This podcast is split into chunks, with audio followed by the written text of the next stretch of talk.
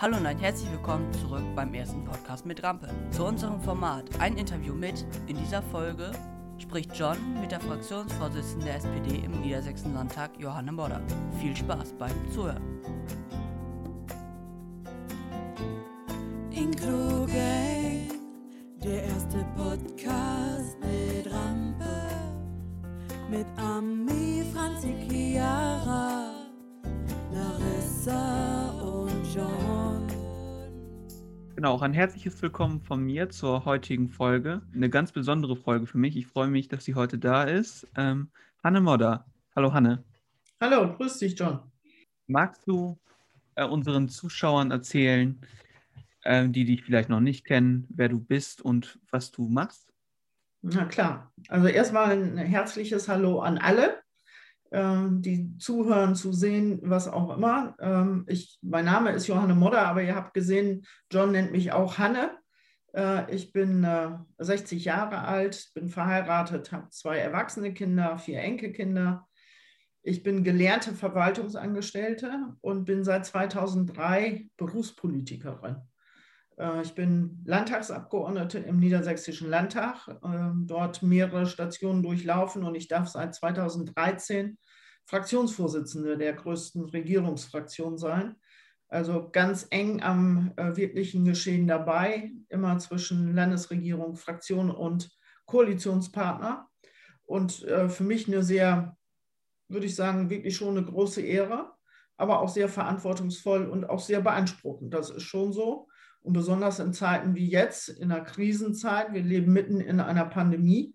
Das wird ja jeder von Ihnen, von euch äh, mitbekommen, äh, wie sehr einschränkend das auch alles ist. Ähm, ich hätte mich mit John heute gerne live in einem Studio unterhalten, ihn mal nach langer Zeit wiedergesehen. Aber ähm, das macht Corona eben auch möglich, dass wir sehr schnell in diese digitalen Formen gelandet sind und heute mehr Teilhabe möglich ist, als wir uns das noch vor einem Jahr haben vorstellen können. Also von daher vielen Dank für die Einladung. Ich freue mich sehr. Und da Inklusion ja auch ein bisschen mein Herzensthema ist, bin ich bei euch, glaube ich, bei Ihnen äh, im richtigen Format, glaube ich, dann auch gelandet. Ja, uns freut es natürlich sehr, dass du auch mit dabei bist, weil du ja nochmal eine ganz andere Sichtweise als wir und auch andere Gäste, die wir schon dabei hatten, auf das Thema hast und uns nochmal neue Impulse mitgeben kannst und neue Sichtweisen. Und du hast es schon ein bisschen darauf angespielt, auf diese Frage, deshalb würde ich da gleich mit einsteigen. Das Wort Inklusion ist ja ein ziemlich großes. Was verbindest du persönlich denn mit diesem Wort? Also ich muss sagen, ich bin ja durch und durch Sozialdemokratin und für mich ist das Thema Teilhabe, Inklusion äh, nicht nur ein Herzensanliegen, sondern es gehört eigentlich irgendwie auch zu meinem Selbstverständnis dazu. Äh, und für mich als Sozialdemokratin äh, ist das eigentlich in der politischen Arbeit immer mit verankert. Also ähm, ich glaube, dass nicht nur ich persönlich, sondern auch meine Fraktion das Thema Inklusion immer mitdenkt. Ähm, leider wird es manchmal zu sehr nur auf Bildung äh, sozusagen konzentriert, aber natürlich legen wir in der frühkindlichen Bildung und im Bildungssystem die Grundlagen zum Thema Inklusion. Und da sind wir, glaube ich, sehr gut am Start. Ich selber bin geprägt dadurch, dass ich in einer Gemeinde wohne, wo das Thema Inklusion, Teilhabe äh, mit Menschen äh, mit Behinderung immer im Mittelpunkt stand. Unsere frühere Bürgermeisterin Helene Juncker war Vorsitzende der Lebenshilfe hier und ähm, sie hat uns als Jugendliche durch kirchliche Arbeit, weil sie Pastor, also die Ehefrau eines Pastors war, äh, uns immer damit äh, konfrontiert und das ist für uns eigentlich eine Selbstverständlichkeit. Wenn ich mich aber frage, wie ich in meiner Kindheit, Jugend, im Familienkreis, im Bekanntenkreis mit dem Thema Menschen mit Behinderung konfrontiert worden bin, dann muss ich sagen, viel zu spät. Ähm, ich glaube, dass es jetzt Generationen gibt, meine zum Beispiel, die da hat auch lernen müssen, dass das eigentlich zum ganz normalen Leben dazugehört. Vielfalt bereichert ja unser Leben. Und deswegen ist Inklusion, glaube ich, äh, für uns ganz, ganz wichtig. Und wir haben im Politischen schon sehr viele Sachen mitgemacht, will nur daran erinnern, dass wir ja im Jahr 2019 den Weg freigemacht haben, äh, Menschen, die unter ähm, Betreuung standen, auch bei den Landrats- und Bürgermeisterwahlen die Möglichkeit zu geben, sozusagen auch ihre Stimme abgeben zu können. ähm, weil ich glaube, dass das ganz wichtig ist. Für mich ist eine Sache noch, die ich gerne ansprechen will, ähm, die Hilfe für Menschen mit Behinderung. Dass wir wegkommen von dem Begriff Fürsorge, sondern dass es einen Rechtsanspruch darauf gibt. Es ist ein Menschenrecht. Äh, und deswegen glaube ich, darf man es nicht in die Ecke stellen, ähm, sozusagen Fürsorge, man, man muss darum bitten, irgendwelche Hilfen zu bekommen, sondern ich würde sagen, das muss ganz normal in unserem Leben möglich sein. Die Menschen, die Hilfe brauchen, aus welchen Gründen auch immer, denen das auch völlig frei zur Verfügung zu stellen. Und da sind wir leider noch nicht wirklich angekommen. Ja, danke für diesen Einblick. Ähm, ich würde gleich mal anschließen. Du hast ja unter anderem gesagt, besonders deine Generation musste erst dazu lernen weil du ja auch gesagt hast, du wurdest auch zu spät damit konfrontiert. Wie beschäftigt dich Inklusion denn aktuell in deinem Alltag? Also ich glaube, dass ich durch verschiedene äh, Begegnungen und durch verschiedene Tätigkeiten auch sehr dazugelernt habe. Also ich sehr persönlich. Äh, in meinem ganz normalen Alltag, weil ich ja Berufspolitikerin bin, ist Inklusion eigentlich ähm, immer so ein bisschen präsent. Und zwar egal, äh, zu welchem Thema wir reden. Leider, das habe ich ja vorhin mal kurz angemerkt, ist es sehr oft nur in dem Bereich ähm, Soziales. Also wenn es wirklich Menschen mit Behinderung geht, dann greift gleich das Hilfesystem sozusagen äh, oder im Bereich Bildung. Das geht aber viel, viel weiter, weil ich würde mittlerweile sagen, das ist ein Querschnittsthema und gehört in alle Politikfelder. Und ähm, ich habe mich sehr zum Thema Inklusion auch persönlich eingebracht, habe mal Bereisungen durch das ganze Land Niedersachsen gemacht, weil wir ja auch zum Thema gleich vielleicht noch kommen, äh, Bildungssystem und was machen wir da. Habe mir viele Systeme auch angeguckt, mit Menschen, die da äh, mitarbeiten, äh, gesprochen, auch mit Kindern und Jugendlichen, die in dem System sozusagen auch ähm, dabei sind. Und ich bin sehr geprägt von ein, zwei Beispielen, ähm, die ich vielleicht, wenn ich nachher die Gelegenheit habe, äh, die nochmal schildern kann. Ähm, ich glaube, dass ähm, wir wirklich auch Projekte, Programme aufgelegt haben, ähm, dass wir sehr bemüht sind, das Thema Inklusion wirklich ganz breit zu verankern in unserer Gesellschaft. Und da müssen wir noch sehr viel tun, weil es leider, leider, leider auch immer noch Hinderungsgründe gibt oder ich sage mal Skeptiker oder vielleicht auch Verhinderer, ähm, die nicht einsehen wollen, dass es eigentlich zu unserem normalen Alltag dazugehört. Und dieser Kampf, also wenn ich das mal aufs Bildungssystem ähm, beschreiben darf, ja, wir machen da sehr viel. Im frühkindlichen Bereich ist das manchmal gar nicht so das Thema, auch nicht in der Auseinandersetzung. Aber wenn es ins Bildungssystem geht, in die allgemeinbildenden Schulen, dann haben wir ganz oft ähm, auch Stimmen, die sagen, naja, werden dann die Kinder, die Jugendlichen wohl richtig so nach ihren Bedürfnissen gefördert? Ist das nicht eher hemmend? Ist das nicht eher verschlimmbessernd?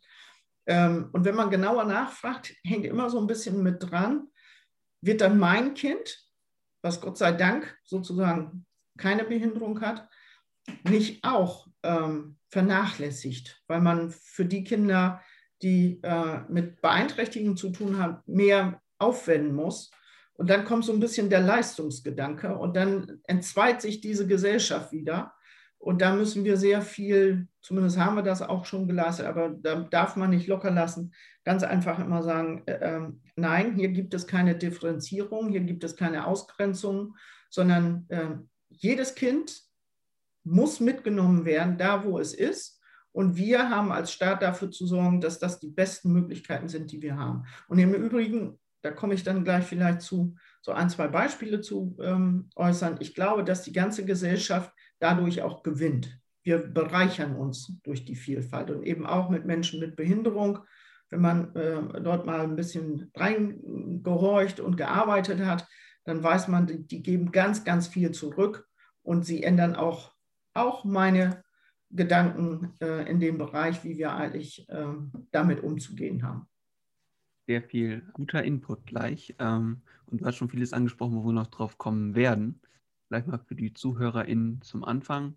Ähm, wir haben uns extrem überlegt, Inklusion ist ein großes Themenfeld, wo wir darauf eingehen und haben uns jetzt ein paar Punkte rausgesucht, die uns sehr am Herzen liegen. Natürlich ist es schwierig, alle Themenbereiche in diesem großen Themenfeld so abzudecken. Wenn euch Themen gefehlt haben, schreib uns das aber natürlich gerne, versuchen wir die auch zukünftig unterzubringen.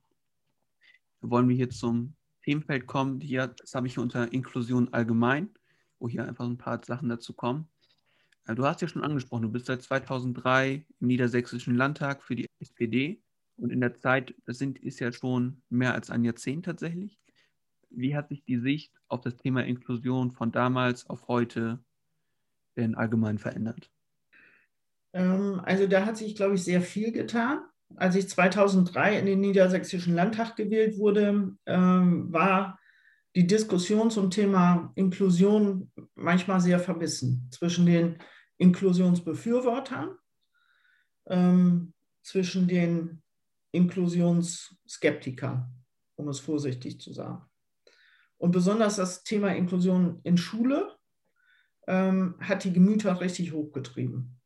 Zum einen waren auf der einen Seite äh, unser Selbstverständnis sozusagen, äh, wie die Gesellschaft eigentlich aussehen soll und dass eben Menschen mit Behinderung in unsere Gesellschaft mittendrin gehören und nicht ausgegrenzt.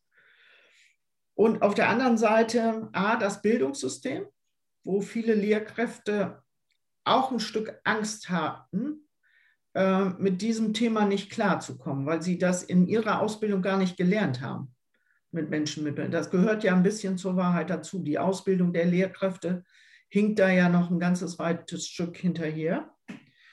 Und mittlerweile muss ich sagen, ähm, ist das Thema wirklich so angekommen, dass wir zum Beispiel ähm, einen gemeinsamen Antrag aller Fraktionen, also ich lasse die AfD mal weg, aber aller Fraktionen im Niedersächsischen Landtag einen breiten politischen Konsens haben, dass das Thema Inklusion ähm, wirklich ähm, an den Schulen ähm, dann auch etabliert werden muss. Es gibt natürlich hier und da Unterschiede, das will ich gar nicht verhehlen, weil sowohl von der Schule, also die Beschäftigten, die mit dem Thema Inklusion auch arbeiten müssen, Forderungen an uns gestellt werden, ähm, die wir zum Teil aber nicht vollständig erfüllt haben, weil wenn du Inklusion wirklich zum Gelingen bringen willst, brauchst du natürlich auch die Ressourcen.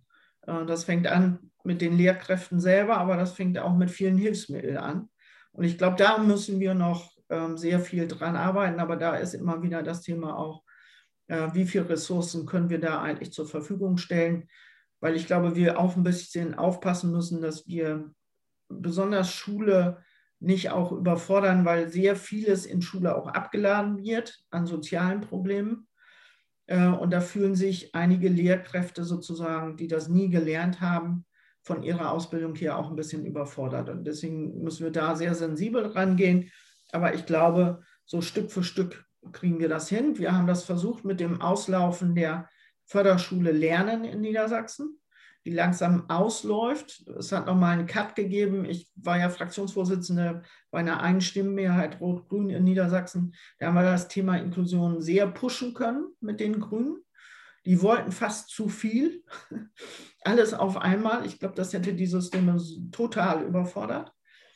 Und dann haben wir uns auf das Thema Lernen sozusagen äh, beschränkt. Und äh, dann gab es ja den Regierungswechsel wir konnten uns als stärkste Fraktion wieder behaupten und ich äh, bin jetzt Fraktionsvorsitzende in einer äh, rot-schwarzen Koalition. Und der Koalitionspartner, die CDU, hat sehr auf der Bremse gestanden. Sie wollten eigentlich das wieder zurücknehmen.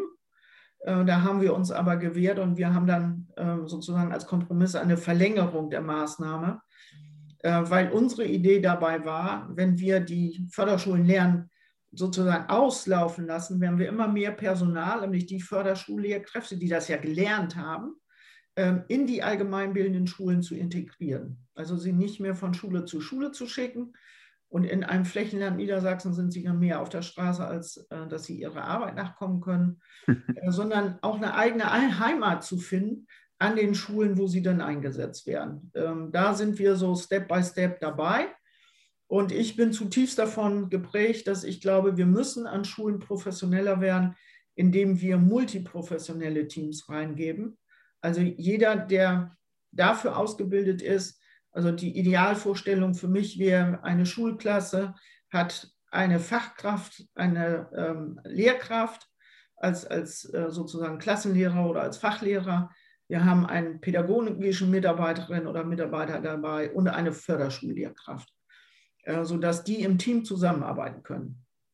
Viele der Lehrkräfte sagen, oh Gott, oh Gott, ähm, das geht ja niemals gut. Äh, und andere sind zutiefst davon überzeugt, dass das genau der richtige Weg ist. Und das meinte ich vorhin mit Ressourcen. Da sind wir noch, ähm, also ich sag mal, da haben wir noch Luft nach oben, aber das Thema im politischen Raum, und zwar nicht nur Bildung, sondern wir kommen vielleicht nachher darauf zu, hat ja ganz viele Facetten. Ähm, ob du guckst im Bereich Bauen, äh, ob du guckst in, in, in, verschiedenen anderen Bereichen, auch der Wirtschaft. Also was machen wir mit jungen Menschen, die da den Bildungsweg durchschritten haben? Wie schaffen wir es auch, sie in den Arbeitsmarkt zu integrieren? Wo finden wir äh, Unternehmen, Firmen, die das machen und sich nicht rauszahlen? Also äh, manche kaufen sich ja raus, indem sie dann die Pauschale bezahlen. Äh, da haben wir noch sehr viel Luft nach oben, aber ich glaube, dass das Thema Inklusion als ein Menschenrecht zu definieren und auch zu verankern, dass wir da ein ganzes Stück weitergekommen sind. Ich hoffe, das war jetzt nicht zu lang, John. Es war sehr ausführlich und auch super, aber es ist auch, weil es ja so umfassend ist, also kurz fassen kann man sich da ja fast gar nicht. Dementsprechend finde ich das super. Du hast unter anderem einen Antrag angesprochen, da habe ich reingelesen, wo ich auch sagen muss, der umfasst ganz viel. Den wenn ich den wiederfinde, verlinke ich euch den auch gerne in den Shownotes, dass ihr euch da auch mal einlesen könnt. Ich würde jetzt bei einem, einer Sache gerne einhaken, die du gesagt hattest. Du hattest gesagt, äh, in der Regierung mit den Grünen, die wollten zu schnell und die CDU, die wollte lieber bremsen. Was ist für dich denn das richtige Tempo, Inklusion anzugehen? Ich weiß, Politik ist ein Marathon und kein Sprint, aber was ist sozusagen das richtige, äh, das richtige Tempo, dass es auch sozial verträglich ist? Ich glaube, wir müssen äh, bei diesem Prozess, den wir viel zu spät angefangen haben, viel zu spät, äh, müssen wir die Schritte gut abwägen, um, um sozusagen es auch zum Gelingen zu bringen. Und wir müssen von den positiven Beispielen lernen. Und jetzt darf ich vielleicht, wenn du gestattest, John, mal von zwei Begebenheiten erzählen, ähm, die mich sehr bewegt haben. Das war einmal, als ich zum Thema Inklusion im Land Niedersachsen unterwegs war war ich mal im Braunschweiger Raum und dann kamen zwei sehr engagierte Lehrkräfte auf mich zu, zwei Frauen, und sagten, Mensch, Frau Modder, das finden wir ganz klasse, wir laden Sie ein in unser Gymnasium. Da habe ich gestoppt, weil meine Diskussion immer so war, naja, also die Gymnasien machen das sehr mit Fingerspitzen anfassen, das Thema, und sagen, naja, Inklusion, alles, Entschuldigung, alles schön und gut, ähm, aber das wird ja kein Thema für Gymnasien sein. Und dann habe ich sofort zugeschlagen, sehr zum Unmut meines Büros, weil ich hatte wieder einen Termin dazu und habe das Gymnasium in Braunschweig besucht. Das war sehr beeindruckend. Ich habe mir den ganzen Vormittag dort Zeit genommen. Ich habe am Unterricht teilgenommen. Ich habe äh, mit der Schulleitung gesprochen. Ich habe mit dem Kollegium gesprochen. Ich habe auch mit den Kindern und Jugendlichen gesprochen. Und da will ich die Geschichte erzählen. Das war ein Mädchen, also ich war in einer Klasse, da waren äh, vier äh, Kinder mit Beeinträchtigung, mit Behinderung. Ein Mädchen, was mich schwer beeindruckt hat, war mit einer geistigen Behinderung da. Da habe ich gedacht, oh, oh, Gymnasien. Also man muss sich lösen, das, das fängt ja schon damit an, dass man weiß, dieses Kind wird nie das Abitur erreichen.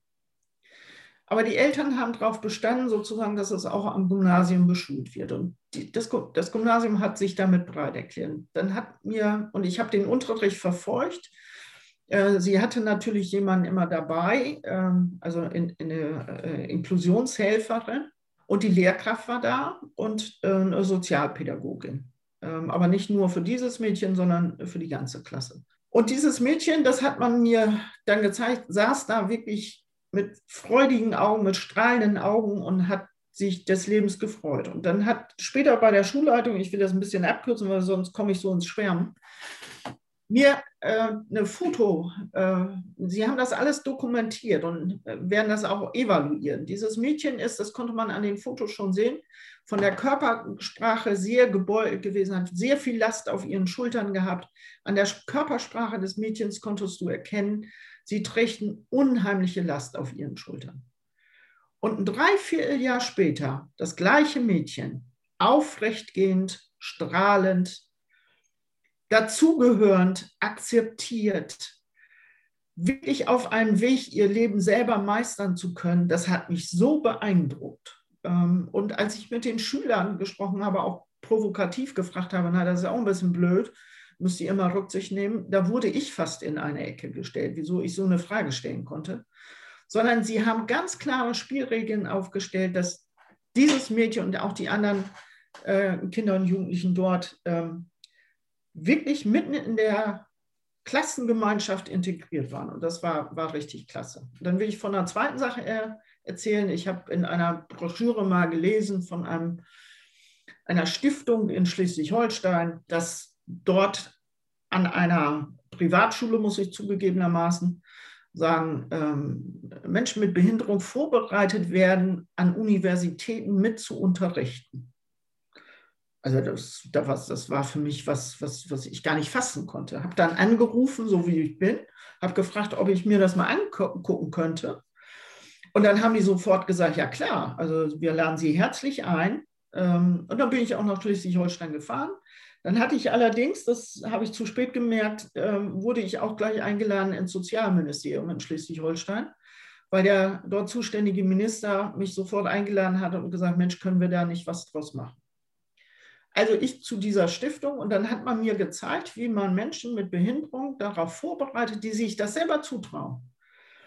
Vor Studierenden, die zum Beispiel Architektur studiert haben, zu reden und zu sagen, redet nicht über uns, sondern redet mit uns. Redet die, die ihr später im Beruf dieses Thema bearbeiten sollt, redet darüber mit uns, was wir brauchen. Und dann bin ich da hingefahren und war zum Beispiel eine junge Frau, die konnte man sehr schwer zuhören. Sie hatte Sprachprobleme.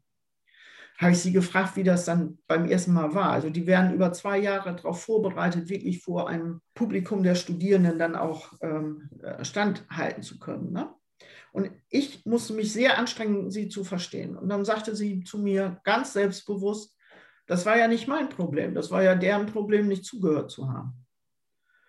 Und ähm, beim zweiten, dritten Mal haben also die Studierenden ihr sehr genau zugehört. Ähm, und das ist, glaube ich, was, was man, was wir auch lernen müssen, dass wir wirklich die Menschen mit Behinderung, die, jeder hat seine Fähigkeit, jeder kann was wiedergeben und weitergeben. Und wir können auch von denen lernen. Und mittlerweile ist das dort so, dass immer mehr ausgebildet werden, äh, sozusagen, und die dann auch in den Universitäten abgefragt werden. Die haben übrigens feste Anstellungen. Das sind also nicht irgendwie 450 äh, äh, Euro Kräfte, ähm, und äh, geben dort ihren Part dazu, sozusagen dort äh, dann auch ihre Erfahrungen ihres Lebens mit weiterzugehen, damit das ähm, Eingang findet in den Überlegungen derer, die dann demnächst Städte, äh, Bebauungspläne, alles planen und immer den Gedanken Menschen mit Behinderung mitdenken. Ich finde das ganz klasse. Ich muss zugeben, ich bin gerade komplett baff. Also ich habe schon auch in der Zeit, äh, wo wir hier unterwegs sind, unter anderem auch mal mit der Schulleiterin der Grundschule Flachsmeer gesprochen, die mir auch positive äh, Geschichten zum Thema Inklusion erzählt hat. Aber das sind ja wirklich Geschichten, wo man sich eigentlich wünscht, dass es genauso läuft. Genauso. Also und genauso. um jedes Kind zu kämpfen, ist doch der Kampf wert. Genau. Und du hattest ja gerade schon angesprochen, das Selbstverständnis hatte sich ja eben verändert. Ich glaube, einen großen Teil dazu beigetragen ist, hat es, dass es im zwei, Jahr 2008 die UN-Behindertenrechtskonvention in Kraft getreten ist. Jetzt, weil du ja in Niedersachsen aktiv bist als Berufspolitikerin, welche Fortschritte konnte man denn ab diesem Zeitpunkt bis heute in Niedersachsen beobachten? Naja, also 2008 äh, sind ja die Staaten dieser äh, Behindertenrechtskonvention dann auch beigetreten. Aber wenn man ganz nüchtern drauf blickt, was haben die Staaten eigentlich gemacht, um das umzusetzen? Ich glaube, für viele war das so, naja, also da kann man nicht, ja nicht gegen sein, das unterschreibt man mit. Aber was das in der Umsetzung bedeutet, war natürlich nochmal eine ganz andere Herausforderung auch. Und ähm, wir haben, wie ich vorhin geschildert habe, 2013, als wir die Einstimmenmehrheit hatten, Rot-Grün, haben wir uns sofort dran gesetzt und gesagt, wie können wir eigentlich unseren Beitrag dazu leisten und wie setzen wir das um? Nicht nur, dass es in allen Politikfeldern sozusagen mitgedacht wird, sondern auch ganz speziell, wie können wir im frühkindlichen Bereich in Schule weitergehen. Und das war das, was ich vorhin angesprochen habe. dass wir gesagt haben, äh, wir wollen die Förderschulen lernen auslaufen lassen. Ähm, und wir haben ganz viel gemacht zum Thema Arbeit, mobile Dienste, also im Bereich Sehen, Hören. Das, das ähm, will ich auch durchaus als eine sehr, sehr große Herausforderung, wo ich selber manchmal auch ähm, staunend davor stehe und ich weiß, wie, wie wir das machen wollen, ist natürlich der Bereich der emotionalen, sozialen Entwicklung. Äh, das ist, glaube ich, auch für die Lehrkräfte das eigentlich Herausfordernde. Das Schöne, was meine Rückmeldungen sind, besonders an, auch an den Grundschulen, die sagen, also wir haben nicht das Problem mit den Schülerinnen und Schülern, die Lerneinschränkungen haben, äh, also Förderschule lernen, sondern eher die, die mit sozialen und emotionalen Entwicklungen ähm, bei uns sind, weil dort kann ohne Vorankündigung ein Kind, glaube ich, eine ganze Klasse sprengen. Und dann steht die Lehrkraft alleine davor und ähm, ist dann manchmal auch wirklich überfordert. Und das dürfen wir nicht wegschieben, sondern das müssen wir sehr ernst zur Kenntnis nehmen. Und wir haben in den letzten Jahren auch ähm, besonders dafür äh, immer wieder Ressourcen zur Verfügung gestellt, also im Kern dann auch Geld, damit der, die Kultusministerin damals, Frau Heiligenstadt, und jetzt der Kultusminister Grant Hendrik Tunde im Bereich der multiprofessionellen Teams, also mehr Menschen mit anderen äh, Professionalitäten sozusagen an die Schulen zu holen, ähm, dass wir da sukzessiv immer weiter ausbauen, um dort auch den Lehrkräften zu zeigen, also wir unterstützen euch. Und natürlich haben wir auch eine sehr große Kampagne angelegt, äh, nicht nur eine Kampagne angelegt, sondern Fortbildungen angeboten, dass ähm, ganze Kollegen, äh, Kollegien sozusagen sich dort auch weiterbilden können, weil natürlich ähm, du das nicht einfach durch Lesen eines Buches sozusagen sagst, jetzt bin ich fit für den Bereich, sondern wirklich auch geschult werden, mit Kindern mit Behinderungen umzugehen. Ich glaube, das kann man durchaus auch als, als sehr positive, erfolgreiche äh, Schritte. Aber wir sind noch längst nicht am Ende, John. Das will ich äh, durchaus zugestehen. Der Weg ist noch sehr, sehr weit. Ja, das ist vollkommen richtig. Und wie wir schon gesagt haben, es geht ja nicht alles von heute auf morgen. Es ist zwar wünschenswert und das haben wir auch in der mit Menschen aus der Inklusionsbewegung, die sagen ja am liebsten gestern als heute, aber natürlich kann man natürlich schlecht das aufholen, was versäumt worden ist. Es ist in diesem Bereich so, das ist in verschiedenen anderen Bereichen natürlich so. Bei einer Sache würde ich jetzt gerne noch einhaken. Du kennst ja meinen Werdegang ein bisschen und hast die äh, Förderschule Lernen angesprochen. Und da bin ich ja sozusagen auch lang gekommen. Und für mich ist sie das Sprungbrett gewesen zum, äh, zur Regelschule. Also für mich jetzt ja der Idealfall.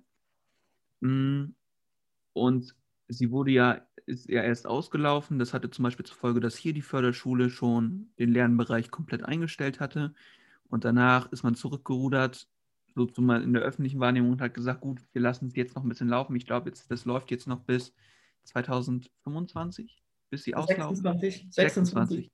Ist man da ein bisschen voreilig gewesen? Hat man das überschätzt? Naja, wir waren sehr getrieben davon, äh, damals unter Rot-Grün wirklich zu sagen, wir wollen im Thema Inklusion weiterkommen. Ich habe ja vorhin mal angedeutet, die Grünen hätten sich viel mehr vorstellen können. Die wollten auch andere Förderschulen sozusagen ähm, einstellen, also übergehen lassen ins allgemeine Schulsystem.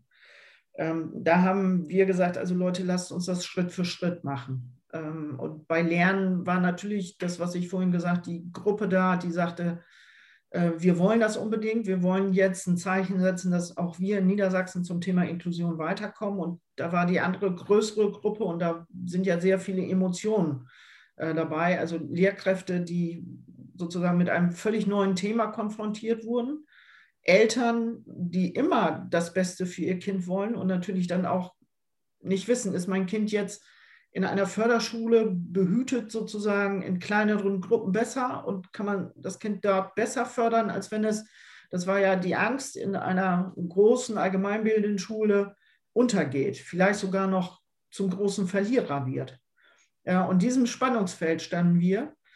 Und ähm, dieses Spannungsfeld hat dann die CDU beim Regierungswechsel sozusagen nochmal komplett aufgenommen und ähm, wollte eigentlich, dass wir diesen Schritt komplett zurücknehmen und als Fehler eingestehen. Und da habe auch ich mich sehr gegen gewehrt, ähm, weil ich gesagt habe, nein, das werde ich auf keinen Fall zurückdrehen, sondern dann lasst uns das mit ein bisschen mehr Zeit die Übergänge besser hinkriegen, damit wir mehr Weiterbildung machen können, mehr Ressourcen reingeben können.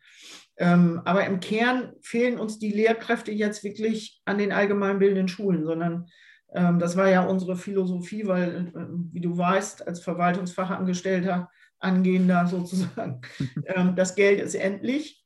Äh, und da muss man sich schon konzentrieren, was macht man da genau. Und deswegen war das eine Kompromisslinie. Und mittlerweile, glaube ich, ähm, ist das auch akzeptiert, zu sagen, wir brauchen mehr Zeit. Aber viele Schulen sind eben auch schon, weil die Eltern sich dann eben doch anders entscheiden. Also ich habe hier bei mir in meiner kleinen Heimatregion in, im Rheinland eine äh, Schule mit auch dann äh, L-Lernen. Ähm, und dort sind schon seit zwei, drei Jahren keine Anmeldungen mehr, weil die Eltern sich anders entscheiden. Äh, und das finde ich eigentlich ein positives Signal. Also dann haben wir in Politik nicht das Problem, wir stülpen den Menschen was über, was sie nicht wollen, sondern sie entscheiden jetzt selber. Ähm, und das ist, glaube ich, ganz, ganz gut. Ähm, ich glaube, wir kommen Stück für Stück voran. Und äh, wie gesagt, solche Einzelbeispiele, aber ich glaube, dass ganz viele Kinder in unserem Leistungssystem auch manchmal auf eine Förderschule gelandet sind, wo sie nicht hätten landen müssen.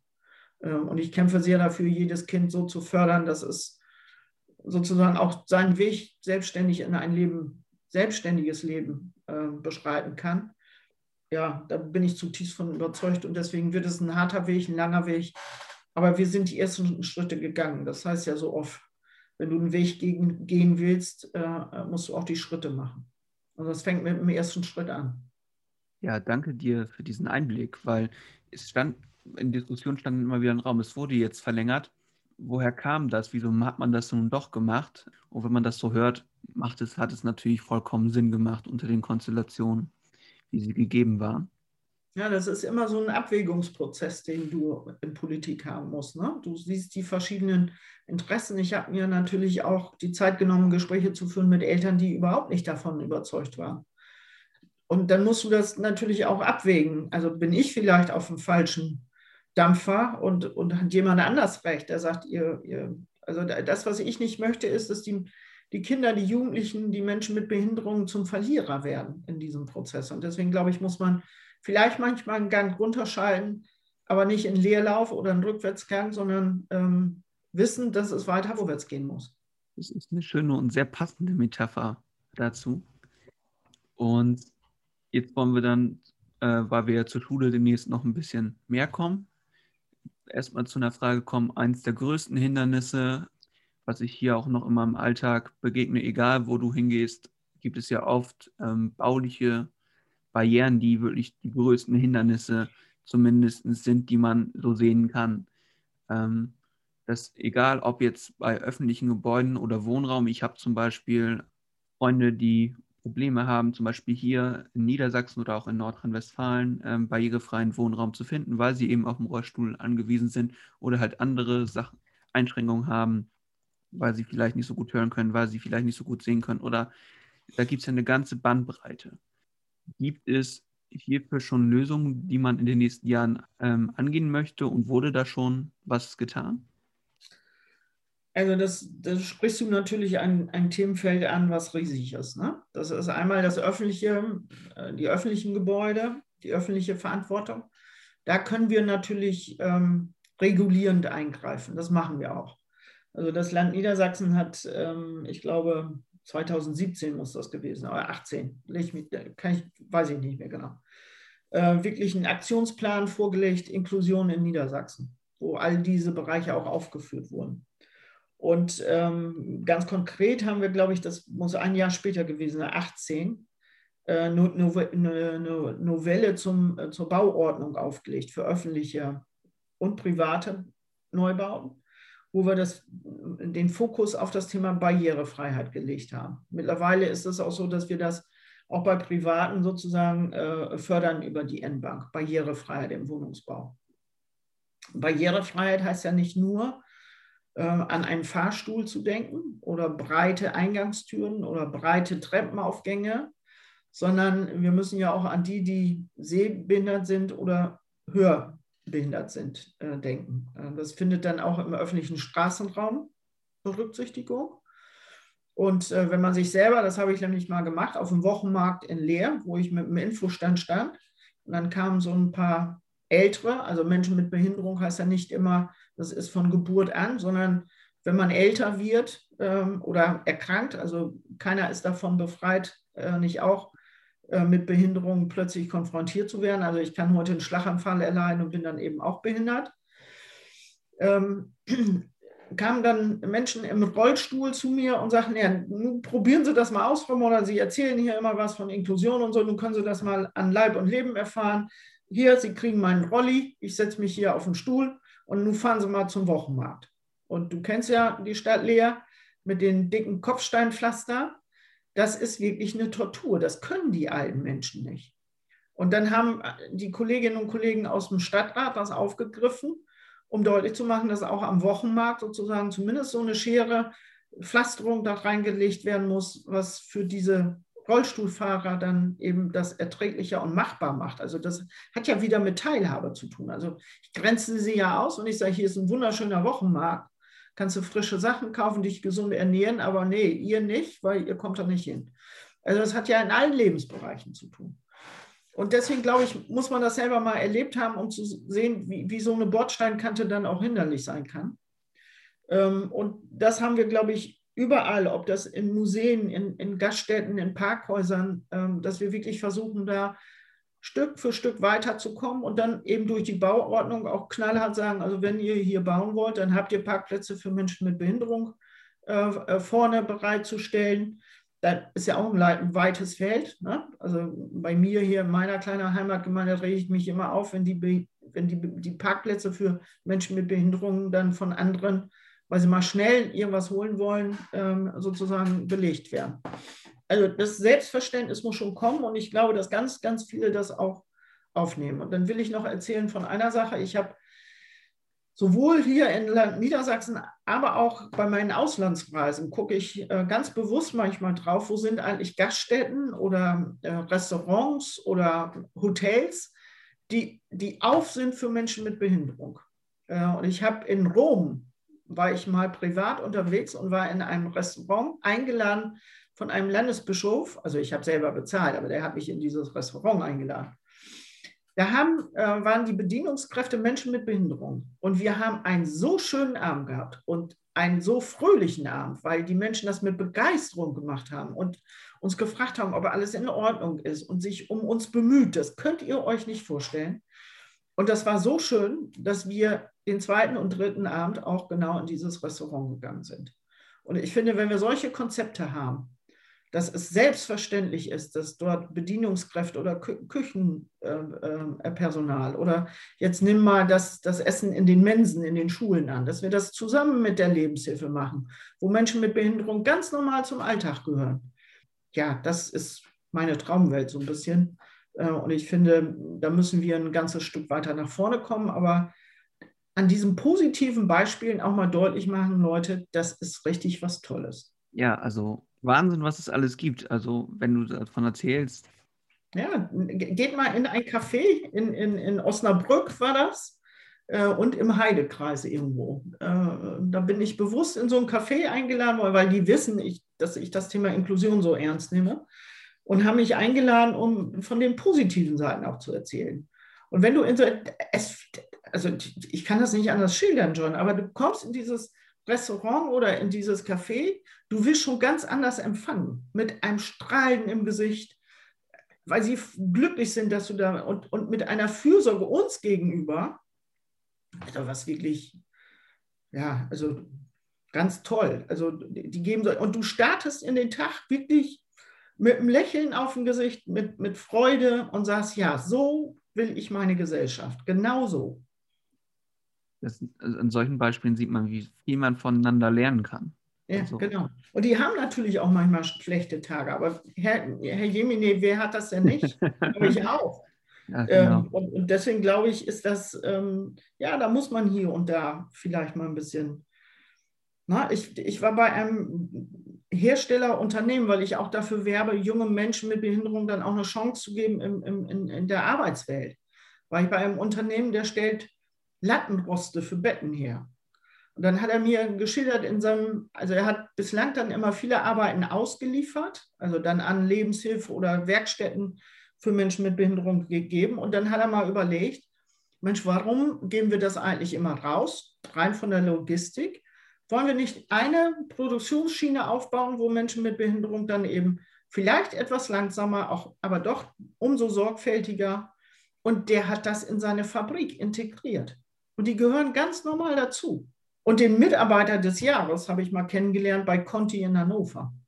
Der hat von seinem Unternehmen so geschwärmt, wo ich gesagt habe, also man muss dich vorschlagen als Mitarbeiter des Jahres, weil er äh, so glücklich war, eine Arbeitsstelle zu haben, selber sein Leben zu bestimmen, nicht auf Fürsorge angewiesen zu sein, sondern selber beizutragen durch seine tägliche Arbeit, dass er sein Leben selber gestalten kann. Und das sind doch tolle Beispiele. Und davon müssen wir reden. Wir, wir dürfen nicht so viel darüber reden. Ja, es gibt viele Probleme, es gibt viele Hürden, es gibt viele Mauern, die wir einreißen müssen. Aber wenn wir es nicht machen, wer dann? Wer dann?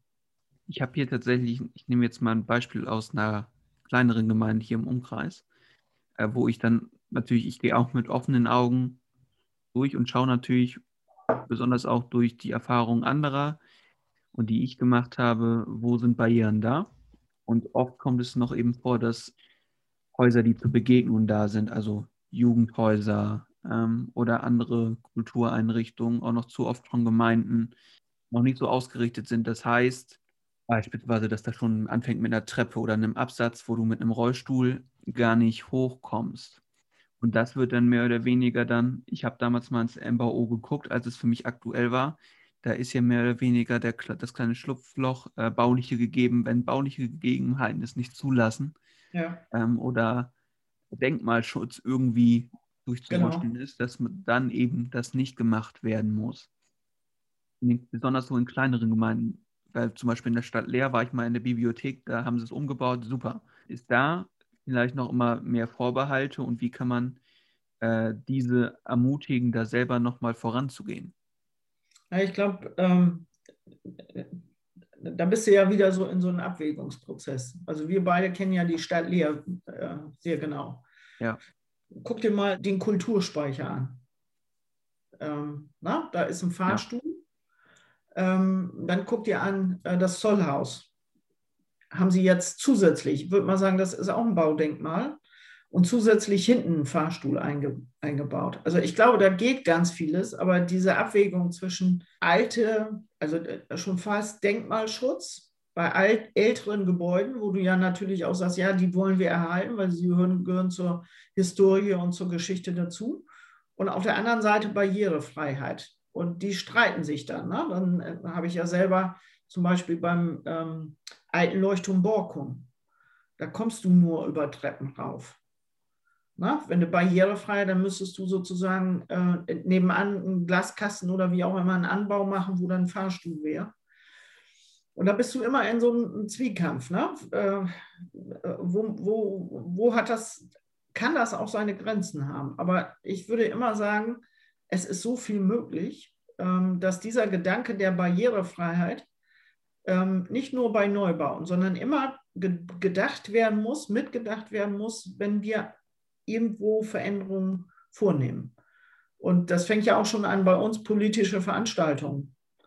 Wir denken zu selten dran, wenn wir ein, also Corona ist hoffentlich irgendwann mal vorbei, aber, ähm, aber wenn wir wieder uns treffen dürfen, sozusagen im größeren Rahmen, dass wir dann auch Veranstaltungsorte bewusst danach auswählen, dass es Menschen mit Behinderung, also Barrierefreiheit auch gegeben ist. Und ansonsten können wir da nicht tagen. So einfach ist das dann manchmal. Aber zum Thema Gaststätten, ich bin heute Nachmittag noch in einem Gespräch mit der IHK. Das wird natürlich auch immer eine größere Rolle spielen, dass auch, ähm, du hast es ja vorhin selber angesprochen, dass dann ähm, auch Urlaub oder Freizeit möglich sein muss in Gebäuden, die barrierefrei sind. Äh, und ähm, ich meine damit nicht ausschließlich wieder Hotels, die nur auf Menschen mit Behinderung ausgerichtet sind. Und dann sagt jeder, wieso haben wir ja, machen wir ja Inklusion. Und nee, das ist nicht der Gedanke der Inklusion, sondern Inklusion heißt mittendrin. Und mittendrin heißt in einem ganz normalen Hotel, wo auch alle anderen Gäste sich vielleicht über ein größeres Badezimmer freuen würden, ähm, es so auszubauen, dass sowohl Menschen mit und ohne Behinderung dort zusammen ihren Urlaub bestreiten können und sich vielleicht auch kennenlernen, Begegnungen haben und vielleicht auch ein bisschen voneinander lernen. Beide Seiten. Da stimme ich dir an sich vollkommen zu. Ich entscheide, ich habe da immer so Negativbeispiele, zum Beispiel hier in der Gemeinde, Jugendhaus vor ein paar Jahren, äh, wo ich dir schon von den Gegebenheiten jetzt ja gerade ein bisschen erzählt habe. Da war es dann, ähm, dass ich zum Beispiel aufgrund einer OP im Rollstuhl saß, also nur befristet tatsächlich. Und es dann hieß, ja, ähm, will John nicht teilnehmen an den und den Veranstaltungen. Die waren aber in diesem Haus drin. Mhm. Und im selben Gespräch hatte äh, die Person sich dann noch beschwert, die ist mittlerweile aber gar nicht mehr da. Es kommen aber auch nie Leute, die im Rollstuhl sitzen oder so. Im nächsten Zuge, wenn du dich dann mit den Personen unterhalten hast, äh, war aber auch nie der Wille da, die Gegebenheiten in, dieser, in diesem Gebäude so anzupassen, dass es möglich ist. Ist das, ist das, macht man sich so einfach, wo man sagt, die kommen ja eh nicht und, das, und die baulichen Hürden sind an sich der Grund dafür? Na, ich glaube, dass ähm, natürlich viele dafür, also im, Moment haben wir ja eine, eine ganz, ganz schwierige Zeit aufgrund der Pandemie, in der wir mittendrin sind. Ähm, dann kannst du, glaube ich, mit den ähm, Gast, äh, Gastronomiebetrieben, mit den Hoteliers nicht wirklich drüber reden, wenn sie investieren, ob sie überhaupt investieren. Aber wenn sie investieren, dass man diesen Gedanken immer mitnimmt. Weil ich glaube, äh, das ist ein großes Feld, wenn äh, Menschen mit Behinderung oder deren Angehörigen wissen, ähm, sie sind da gut aufgehoben und sie finden alles vor, was ähm, auch ihre, ihren Urlaub, ihre Freizeit wirklich ähm, schön macht. Also wo sie sich erholen können, wo sie sich einfach mal fallen lassen können. Und sie wissen mit der Gewissheit, das finde ich da. Die sind da drauf eingestellt. Also ich muss nicht jedes Mal warten, bis mir jemand die Tür aufmacht, sondern die gehen von alleine auf. Oder sie haben Gänge, äh, wo auch ein Sehbehinderter abends ähm, seine Orientierung findet.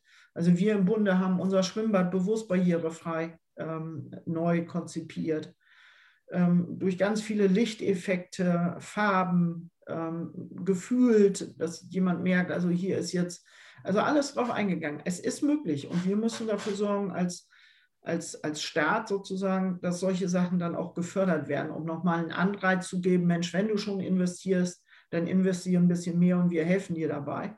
Aber mach es einfach, damit eben Menschen mit Behinderung diese Barrieren äh, dann auch bei dir nicht mehr haben und sich bei dir wohlfühlen können. Und ich glaube, das, das muss man peu à peu sozusagen machen. Viele machen, also wirklich Urlaub zu machen mit Menschen mit Behinderung, auch für die Angehörigen, ist ja auch ein bisschen ähm, dann wirklich Stress, wenn sie alles vorher organisieren, beplanen und gucken müssen. Und dann müssen wir ein Stück mithelfen, ihnen diese Sorgen zu nehmen. Aber das ist eben das, was ich beschrieben habe.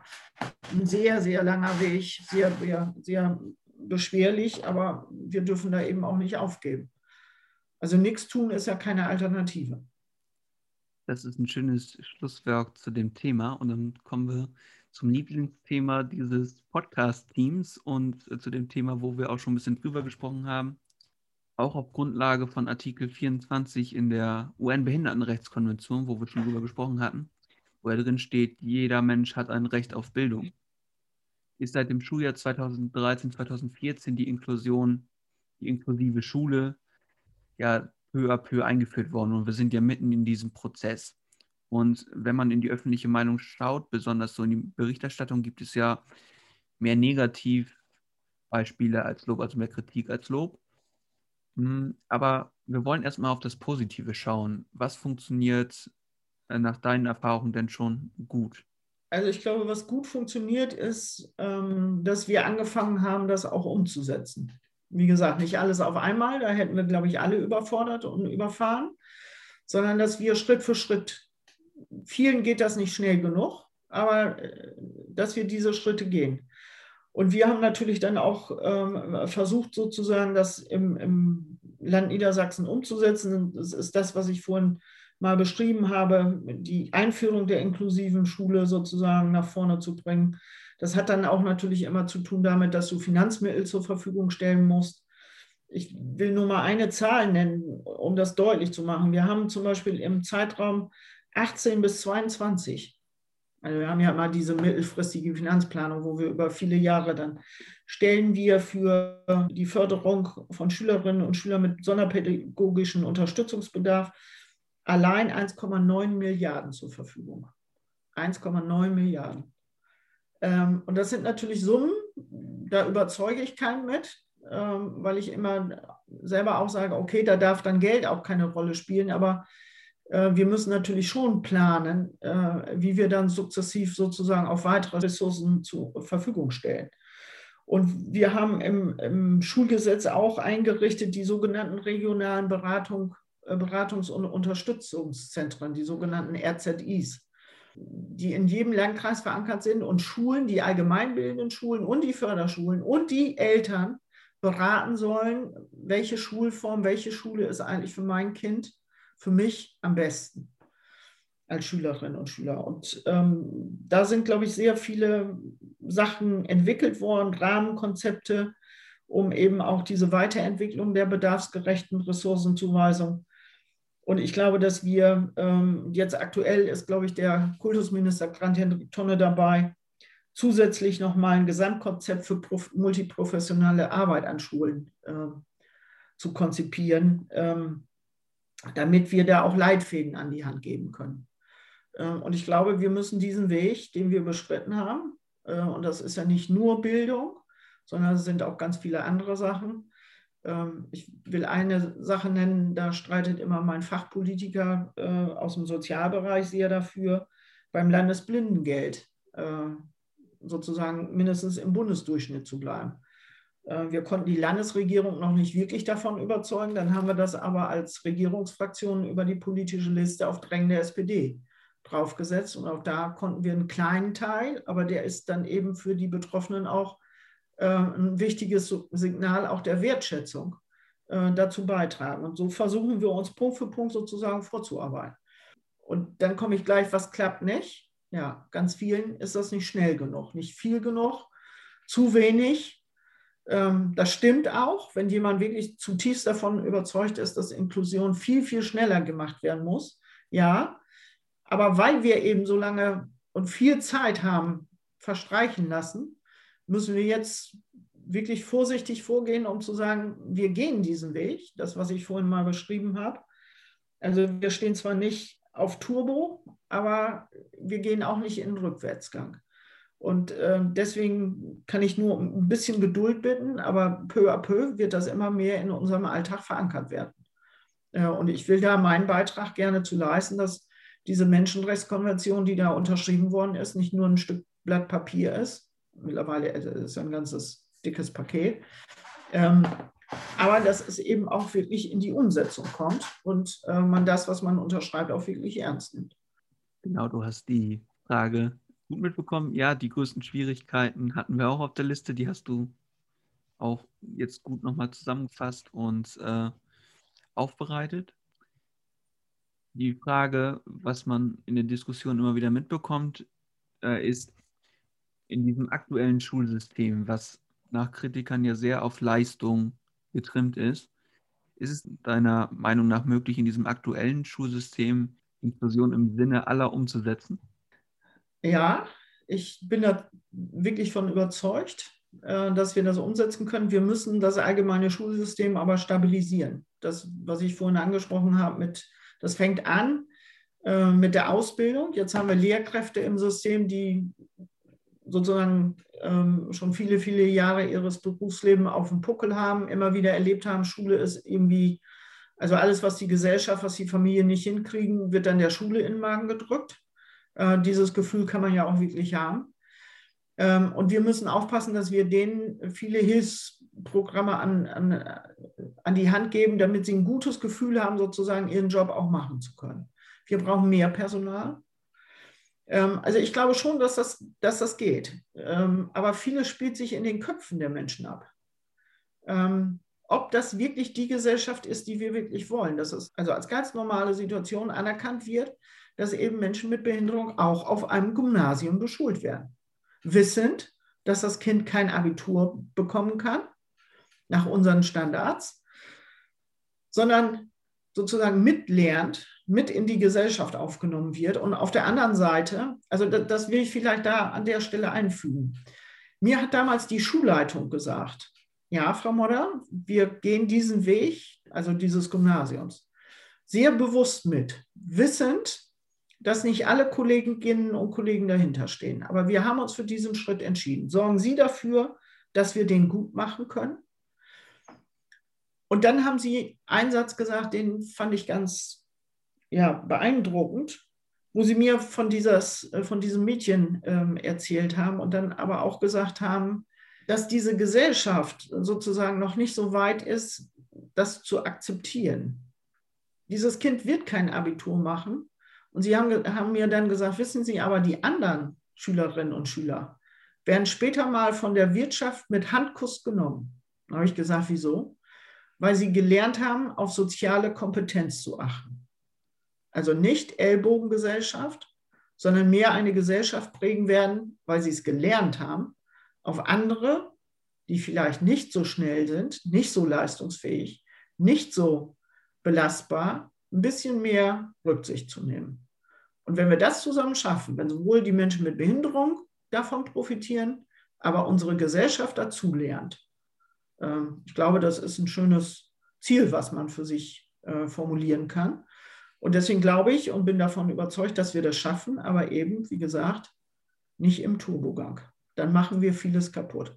Das meine ich allerdings nur in dem Bereich Schule. Ne? Ja, natürlich. Im Bereich Barrierefreiheit, äh, bauliche, äh, im Bereich Rechtsprechung, äh, da würde ich sagen, also äh, da müssen wir Turbo einlegen, äh, weil das ist ein Menschenrecht und das ist nicht ähm, auf Zeit zu spielen angesagt, sondern Umsetzung.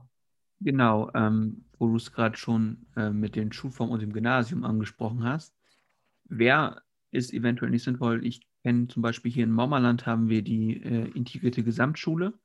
Also äh, das ist, Konzept ist ja für die ZuhörerInnen nochmal beschrieben ist, dass äh, alle Schulformen an sich zusammenlernen und dass jeder Schüler individuell so gefördert wird, wo er seine Stärken und Schwächen hat. Eben nochmal, also der eine auf Gymnasium, wo der andere auf Realschule, Hauptschule und so weiter und so fort. Wäre das nicht noch ein besserer Schritt, grundsätzlich so zu gehen, dass alle wirklich nebeneinander lernen, anstatt sozusagen, wir setzen einige, einige, die können gehen ins Gymnasium, die anderen auf die Realschule, sondern alle gemeinsam an einen Tisch sitzen, in eine Klasse zu setzen. Also das ist ja ursozialdemokratisch, was du jetzt gerade formuliert hm. hast. ähm, also meine Partei, ähm, auch ich persönlich bin da zutiefst von überzeugt, dass diese integrierten Schulsysteme viel, viel besser sind als das gegliederte, was wir haben. Äh, weil wir ganz einfach voneinander lernen können. Auch ein Gymnasiast ähm, kann mit einem äh, Schüler einer Förderschule wunderbar Theater spielen, singen, tanzen, Sport machen, Englisch lernen es kann den Gymnasiasten helfen, ähm, sich dann als sozusagen starke Persönlichkeit dem etwas Schwächeren sozusagen zur Verfügung zu stellen und dem zu helfen, ähm, also eben auch im sozialen Bereich Kompetenzen dazu zu lernen. Davon bin ich zutiefst überzeugt. Aber unsere Gesellschaft ist noch nicht so weit, John. Ähm, wenn man mit den entsprechenden Lehrkräften, mit den Schulleitungen, mit den Elternvertretern spricht, dann merkt man ganz oft, das wird noch ein ganz, ganz schwieriger Weg. Nicht bei allen, aber bei vielen. Und ähm, wenn es um das Weiterkommen, das Wohl, weil ja wir eben in einer Leistungsgesellschaft leben, eine Rolle spielt. Äh, also ich finde ja immer das Absurdeste, wenn kleine Kinder geboren werden und die kriegen dann von Onkel, Tante, Oma, Opa, wem auch immer oder Freund, Freundin der Familie geschenkt einen kleinen Babystrampler aufgedruckt, Abitur im Jahre des Herrn. Sowieso. Ähm, dann finde ich immer, tut man dem Kind keinen Gefallen, den Eltern nicht. Und man hat überhaupt nicht verstanden, dass da eine kleine Persönlichkeit heranwächst, die schon selber ihren Weg machen wird aber die Gesellschaft eben stabilisieren muss und mithelfen muss. Äh, das ist nicht in die Wiege gelegt. Und deswegen, glaube ich, ist die Gesellschaft gefordert. Und das zeichnet uns ja auch in einer Pandemie wie Corona aus, dass ich immer noch froh bin, in diesem Land zu leben, äh, wo, wenn es darauf ankommt, Solidarität und die Hilfe sozusagen noch immer wieder im Vordergrund steht. Und das macht mich auch ein Stück stolz und das gibt mir eigentlich auch die Hoffnung, dass wir in dem Bereich dann auch ein Stück weiterkommen, dass wir vielleicht auch mal das gegliederte Schulsystem überwinden werden. Aber ob ich das noch in meiner aktiven Zeit erlebe, da mache ich mal ganz viele Fragezeichen dahinter. Aber sie wird kommen. Ich freue mich schon umso mehr auf die Zeit, besonders mit meiner Einstellung. Was mich da ertappt, da rutscht dann der kleine Sozialdemokrat dann doch raus. du hast schon fast die perfekte Überleitung geschafft. Wir leben in Zeiten einer Pandemie, in Zeiten von Corona. Ähm, und diese Pandemie beeinträchtigt uns in vielen verschiedenen Bereichen, unter anderem auch in der Inklusion. Ähm, wie weit wirft Corona uns denn in Sachen Inklusion denn wirklich zurück? Also ich glaube, dass die Corona-Zeit uns als Gesellschaft komplett zurückwirft. Ähm, gar nicht mal unterschieden zum Thema Inklusion. Das würde ich sogar noch differenzierter sehen. Ich glaube, dass Corona, ähm, wir haben das ja jetzt fast ein Jahr, ich merke es ja an mir selber. Also so langsam zermürbt einen das auch, weil ich glaube, wir alle, ich glaube, das geht dir nicht anders, sich endlich mal wieder mit Freundinnen, Freunden, mit Verwandten äh, einfach mal in eine Kneipe gehen oder schick essen oder auch mal auf die Insel fahren, um einfach mal einen Wind durch den Kopf gepustet zu bekommen. Wer sehnt sich da nicht nach? Und die Gesellschaft äh, geht ja eher in die Isolation, wenn wir auch die persönlichen Kontakte sozusagen einschränken.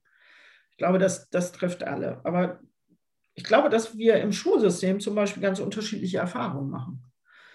Niedersachsen sind wir ja ein bisschen Sonderweg gegangen, indem wir gesagt haben, Grundschulen und die Abschlussklassen gehen in das sogenannte äh, Szenario B, in den Wechselunterricht. Also kleinere Klassen im äh, Wechselbetrieb. Manche Schulen machen das wöchentlich, manche machen das täglich oder zwei- oder dreitägig. Ähm, Dort berichten mir Lehrkräfte und auch Eltern, dass das für die Kinder gar nicht so schlecht ist, weil die Lehrkräfte mehr Zeit für die Kinder haben als eine volle Klasse ähm, und die Schüler mit Behinderungen sozusagen ähm, mehr Aufmerksamkeit kriegen können.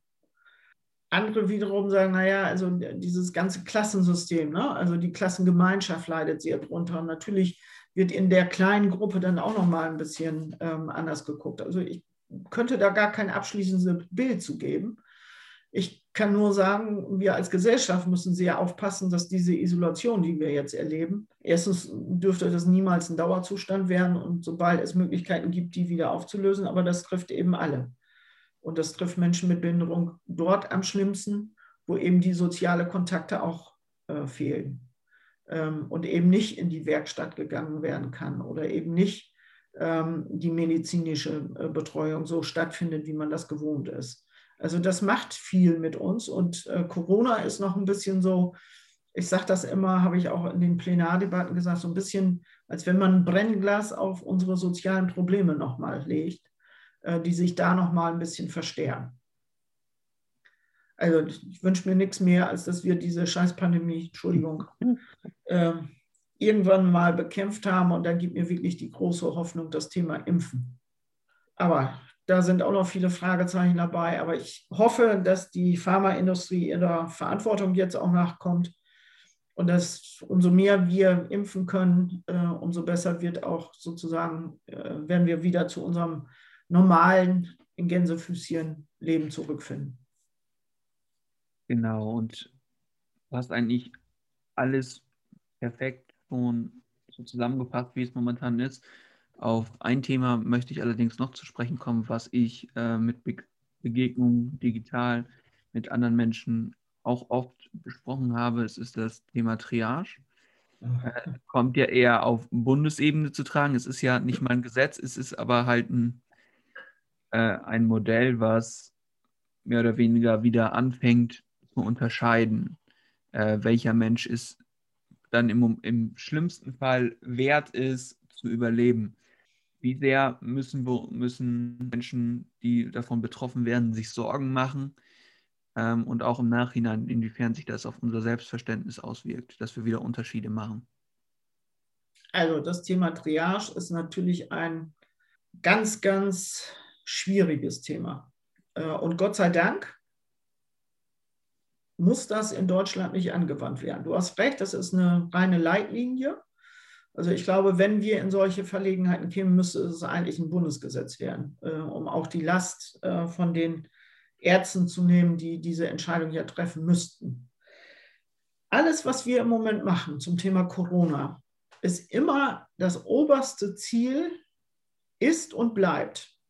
Wo ja ganz viele jetzt aus der Wirtschaft sich melden und sagen, naja, müssen wir eigentlich auch nicht damit leben, dass Menschen erkranken und ähm, vielleicht dann auch sterben werden, ist der andere Schaden nicht viel größer, der in der Gesellschaft, im sozialen, im gesellschaftlichen, im wirtschaftlichen Bereich dadurch entsteht. Wir sind die niedersächsische Landesregierung und die, meine Fraktion, aber ich glaube auch die Union, wir sind sehr davon getrieben, dass unser oberstes Ziel ist und bleibt, die Gesundheitssysteme hier bei uns in Niedersachsen zu stärken, ich glaube in ganz Deutschland. Und wenn du mal in, oder wenn Sie ihr äh, mal in andere europäische Länder gucken, wo das Gesundheitssystem sozusagen kalt erwischt wurde, äh, und dort Bilder Italien, Frankreich, äh, Amerika, muss ich ja gar nicht alles, das, das ist alles präsent. Äh, wo die Menschen nicht mehr die gesundheitliche Versorgung bekommen haben, die sie eigentlich gebraucht hätten, weil Betten zu wenig, Beatmungsgeräte zu wenig, Intensivbetten zu wenig. Das haben wir immer in Deutschland, aber besonders da trage ich ja Mitverantwortung in Niedersachsen ganz nach vorne gestellt. Nicht umsonst haben wir letztes Jahr, äh, als die Pandemie anfing, äh, sofort in Hannover ein Messe, äh, eine Messehalle umgebaut zu einem Behelfskrankenhaus. Ich habe mir nie vorstellen können, dass ich mal in meiner politischen Laufbahn sozusagen solche Entscheidungen mittragen muss. Ähm, wir haben Beatmungsgeräte, Intensivbetten ausgebaut, äh, wie es nur geht. Aber das hat alles seine Grenzen, weil du auch das entsprechende Personal brauchst. Und bislang sind wir Gott sei Dank von solchen Entscheidungen, Triage, ähm, also Auswahl zu treffen, äh, verschont geblieben. Ich, unsere ganzen Bemühungen, jetzt haben wir ja wieder die Debatte, Inzidenzwert 50, jetzt gehen wir auf 35, ist ja dem geschuldet, nicht, dass die Politik sagt, naja, jetzt können wir uns nochmal die nächste Schweinerei aussuchen. Jetzt haben die Leute gerade das Ziel 50 zu erreichen und helfen alle mit. Und jetzt sagt die Politik mal so, mir nichts, nee, 35 ist doch der bessere Wert. Das ist all dem geschuldet, dieses Gesundheitssystem stabil zu halten. Weil wenn du auf einem Inzidenzwert von 50 die ähm, dynamische Entwicklung kriegst, die Explosion durch die äh, Mutanten, die wir jetzt haben, aus äh, äh Britannien, die ist ja da, Südafrika droht, dann hast du ratzfatz sozusagen die Krankenhäuser voll und dann natürlich zeitverzögert die Intensivstationen und die Beatmungsgeräte. Das wollen wir verhindern. Und da kann man natürlich, ich habe diese Woche mal mit einem Unternehmen gesprochen, der mich also böse beschimpft hat und hat gesagt, die, der Abwägungsprozess wäre nicht der richtige. Da habe ich gesagt, das mögen Sie so sehen, ich sehe es anders. Ich will nicht diese Entscheidung der Triage. Und da geht es auch nicht mehr darum, Menschen mit Behinderung oder ohne, ohne Behinderung, sondern da, da entscheidet der Arzt, ganz egal, mit welcher Vorerkrankung der Mensch dort liegt, wer hat die größten sozusagen ähm, Chancen, das zu überleben. Und das muss nicht immer jung gegen alt oder so sein. Das ist ganz individuell. Aber ich möchte gerne diese Entscheidung den Ärzten sozusagen auch ein Stück Sicherheit geben. Und wir müssen das, das Beste, was wir machen können, dass sie gar nicht in die Verlegenheit kommen, diese Entscheidung treffen zu müssen. Und deswegen sind alle Maßnahmen, die wir machen, unter dem obersten Ziel, Gesundheitssystem, Krankensystem zu stabilisieren, zu erhalten, um allen, die erkranken, die bestmögliche gesundheitliche Versorgung, medizinische Versorgung äh, zuteil werden zu lassen. Und davon bin ich zutiefst überzeugt, dass das der richtige Weg ist, auch wenn er jetzt sehr, sehr mühsam ist und uns alle irgendwie jetzt auch ein bisschen kirre macht. Du sagst es sehr gut. In sich machen wir ja alles, damit es zu diesen Entscheidungen nicht sehr kommt. Und ich glaube, das sollte auch unsere Motivation sein, durchzuhalten, dass wir es verhindern können, dass es zu solchen Situationen und zu mehr Toten kommt. Ähm, abschließend wollen wir mal ein bisschen in die Zukunft schauen, wo wir natürlich hoffen, dass wir dann diese Pandemie irgendwann überwunden haben und wo wir auch, glaube ich, ziemlich optimistisch sein können, in der aktuellen Situation.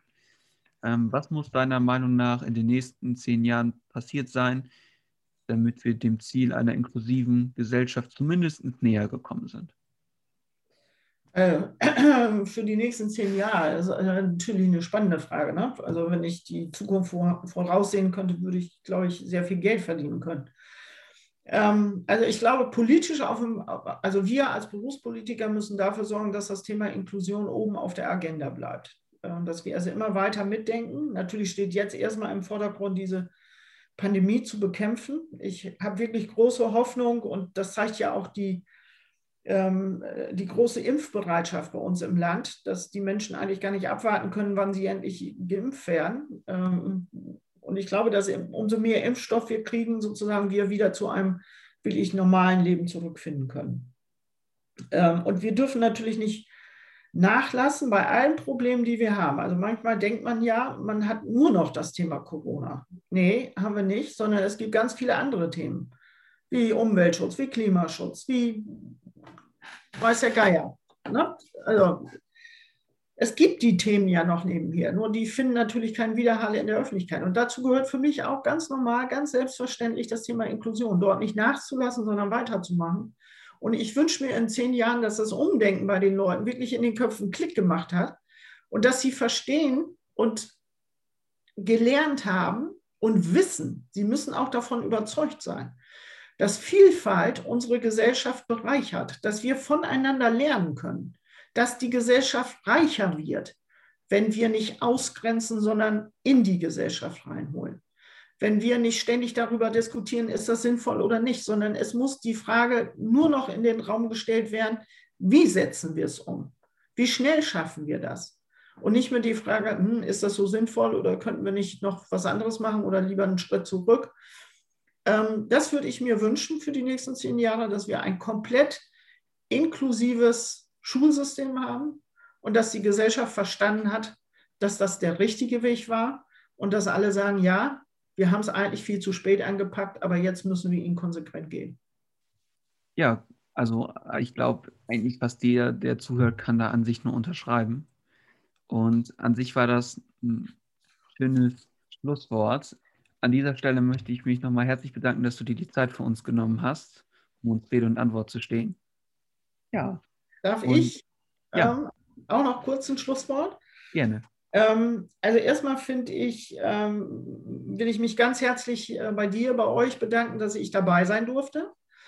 Dass neben Corona endlich auch mal ein anderes Thema äh, bespielt wird. Äh, und ihr seid ja sozusagen für mich auch Menschen, die sich ähm, dort für dieses Thema begeistern können und äh, gewillt sind, zusammenzustehen und dieses Thema weiter in die Gesellschaft zu tragen. Also ihr seid ja sozusagen die Leuchttürme für uns. Äh, die das weitertragen. Und ich ähm, kann nur sagen, Respekt, Hut ab für euer Engagement.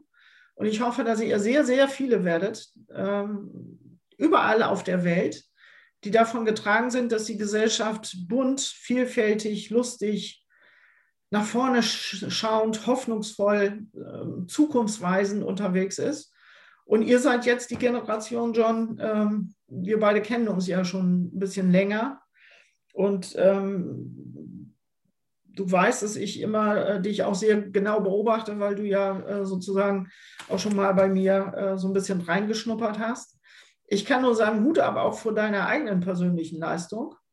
Äh, ich glaube, das hätten auch viele nicht gedacht, dass du so einen Weg nimmst.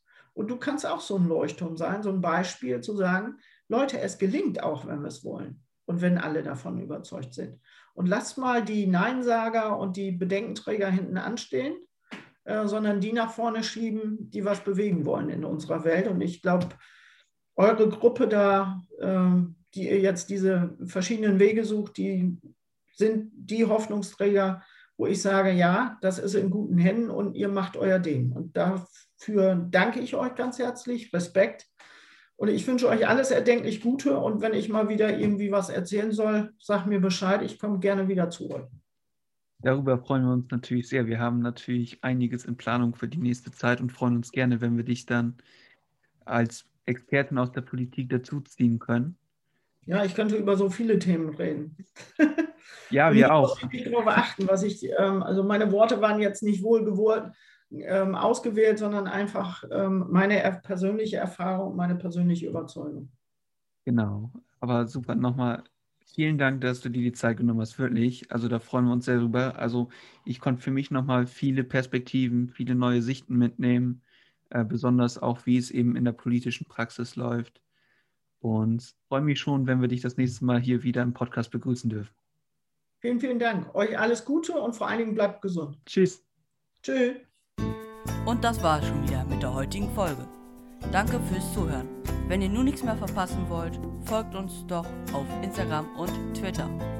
Wir hören uns beim nächsten Mal. Bis dahin, guten Tag, guten Abend und gute Nacht.